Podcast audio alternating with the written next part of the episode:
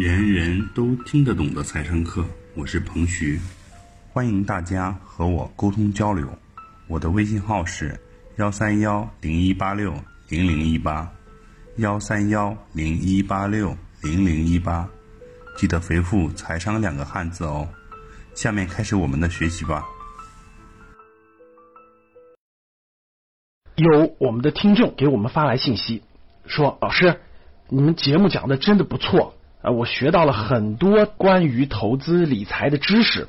但是呢，我有一个问题和困惑，想咨询一下。哎，我就问什么问题和困惑呢？他说，咱们节目当中呢讲的很多这个投资的资产呢，都是一些高成长性的，也有风险的。那这位学员呢也明白也了解。”投资都有风险啊，没有百分之百没有风险的事。所以呢，我们节目当中呢讲房产啦，讲这个股票类的、股权类的投资啦比较多一点。他就说尝试过拿小钱，尝试过一些高风险这种投资，他一点风险都不能承受。每当账户上或者他资产上面有一些亏损的话，他就会睡不着觉，紧张着急，哎，容易引起焦虑。他试了几次都不行。所以呢，他就说：“老师，您讲这是挺好，但是我发现它不适合我。”哎，我问他：“你试过多次了吗？”他说：“是的，我试过多次了啊，在两年的时间内试过几次了，都不合适。”，那我就跟他说：“其实呢，他属于是风险厌恶型的投资人。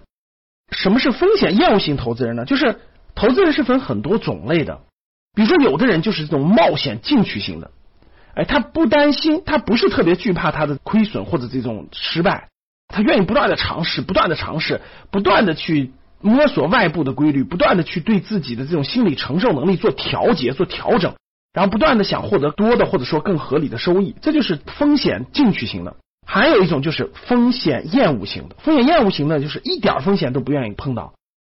如果你想把一个风险厌恶型的人变成一个冒险进取型的，其实是非常难、非常难的。为什么？有句话叫做什么？叫做江山易改，本性难移。很多从小到大长了几十年长成的东西，其实它是很难改变的。可以说真的是非常难。你要让一个风险厌恶型的变成一个冒险进取型的，他要对自己的这种内心的这种性格、情绪的改变是非常之剧烈的。所以大多数人其实是很难改变的。人生也是这样，在做各种尝试的时候，其实是在了解自己，对自己有更深刻的了解。对自己的信念、对自己的价值观、对自己的情绪、对自己的性格有更深刻的了解，这其实就是足够了。那风险厌恶型的人呢？他不适合高风险这种，他适合这种保本型的资产。保本型的资产有没有呢？当然也有。我在我的投资理财课当中呢讲的非常详细。保本型的资产，或者说只要持有长久，它接近于保本的类保本型的资产，同样是有的。课程当中呢，我会有详细的讲解，包括银行的理财，包括货币基金，包括债券基金、国债这样的啊，其实很多都是保本型的或类保本型的。衍生出来，你是什么样的投资人？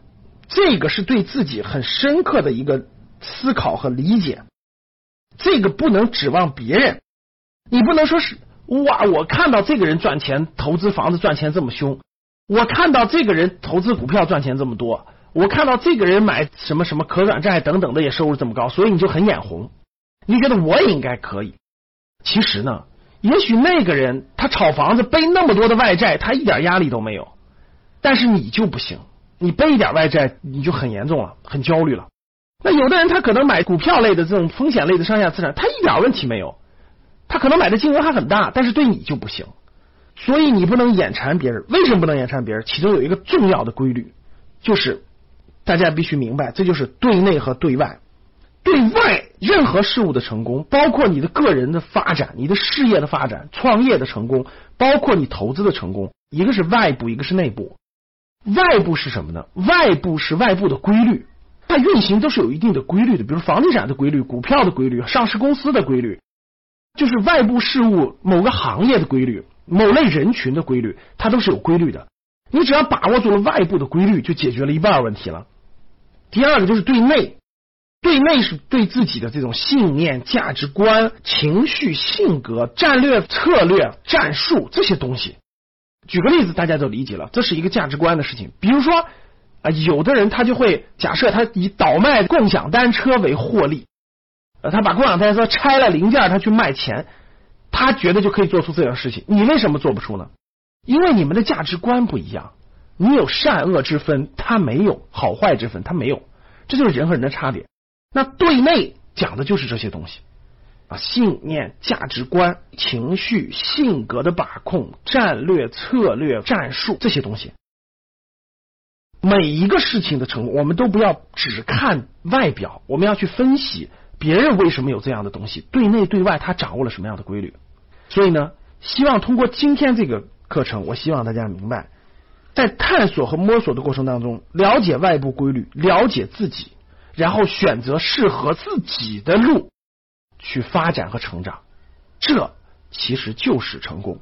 好的，当你看到我所看到的世界。你将重新认识整个世界。谢谢大家。以上就是本次课程的内容，人人都听得懂的财商课。喜欢本节目的朋友，请关注和订阅。欢迎在评论区留言互动，也可以添加彭徐的微信：幺三幺零一八六零零一八。幺三幺零一八六零零一八，做进一步的沟通和交流。感谢大家的收听，我们下期再见。